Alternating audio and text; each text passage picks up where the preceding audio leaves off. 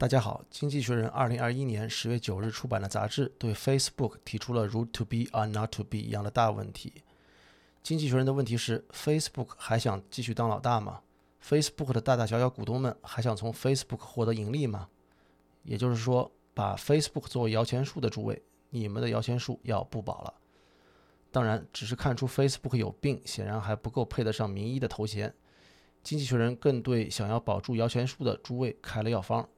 药方就是 Facebook 该换老大了，又是看病又是开方，我们还是一起大致看看《经济学人》说了些什么。《经济学人》文中说，十月四号发生的断网六小时远不是最坏的事。十月四号刚过，十月五号，爆料人爆料了 Facebook 的道德败坏和邪恶，不少人甚至在爆料后认为 Facebook 的存在阻碍了世界进步。也就是说，一些人认为十月四号的暂时断网变成永久的断网，好像也不坏。虽然政客们没办法现在对 Facebook 整点有用的，虽然投资者仍然在不断买进 Facebook 的股票，这都不是 Facebook 可以高枕无忧的理由。人们对 Facebook 的熊熊怒火，说明 Facebook 的声誉危机已经进入失控阶段。经济学人更是指出，本次爆料中披露的真正重点被大多数人忽略了。那么这里是不是我们这些读者该划重点了？爆料人爆料说。Facebook 的美国用户总数将在两年后，也就是2024年减少将近一半。原因很简单，因为现在美国青少年选择很多，Facebook 只是其中一个。当然，Facebook 不会想你知道这些，而 Facebook 不想你知道的是真正的重点。经济学人认为，现在的 Facebook 正在逼近它名声的临界点。一旦达到临界点，名声对 Facebook 来说不能带来任何收益；一旦达到临界点的下方，名声对 Facebook 来说只会不断减少收益。Facebook 不是正雄心勃勃地进军 Metaverse 吗？说的 Metaverse 中文名可以叫做是元宇宙。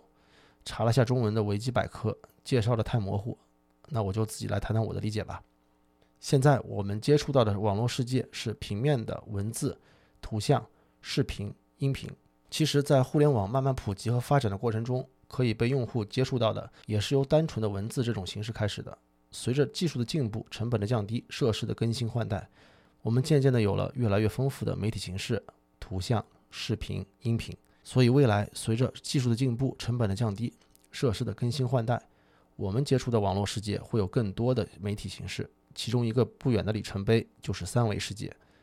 主要的方式当然仍然是通过眼睛看，但是眼睛看到的不再只是平面，而是一个有纵深的三维世界。这个三维世界就是 Metaverse，中文就称作元宇宙。不过，就像我们看到的视频不只只有一个一样，元宇宙也不会只有一个，所以竞争一定是非常激烈的。那我们接着讲正题。前面说到 Facebook 名声下降的问题，Facebook 不是正雄心勃勃的进军 Metaverse 吗？名声变差后，谁还会想要恶名满天下的公司出品的 Metaverse？就好比你不会从烟草或者大麻公司买他们出品的健康医疗服务。所以现在 Facebook 面临的是前有埋伏后有追兵的绝境。Facebook 前面有什么埋伏？二零二四年前，它的美国用户数量将减少将近一半。Facebook 的后面有什么追兵？元宇宙这样一个像非智能手机转换到智能手机一样的天大风口，面临你死我活的竞争。